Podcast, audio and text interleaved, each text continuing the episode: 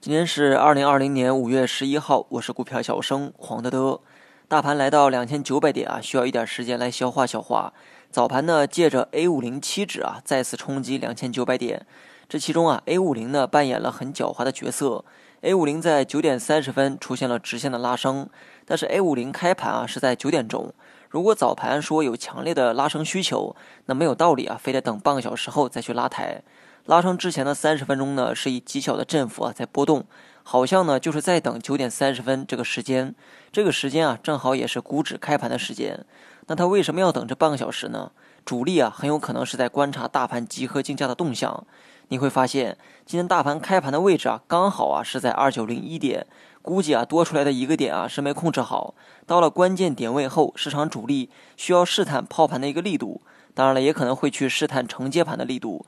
不过早上高开的动作啊，更倾向于试探上方的抛盘。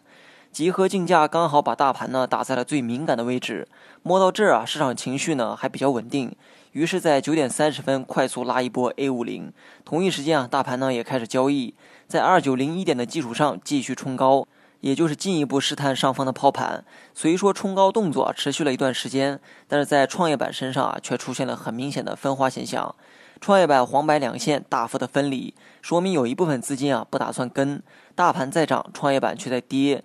创业板越跌，黄白两线分离的程度也越来越大。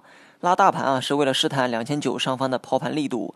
但是资金的分化也说明了今天可能不是黄道吉日，所以午后的整体盘面则是趋于一致的回调。大盘未来两三天啊，估计还是会不断调整哈。那么以两千九百点为准，仍有不断反复的过程。这期间还不至于引起日线趋势的破位，所以只需要拿捏好仓位即可，不需要太恐慌。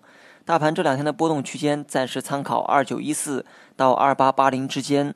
明天借着五日线向上的趋势啊，面对下跌呢可能会有一定的反抗，但是两千九上方呢也没有太多空间可以去发挥，除非说领导啊又给出一个大利好出来。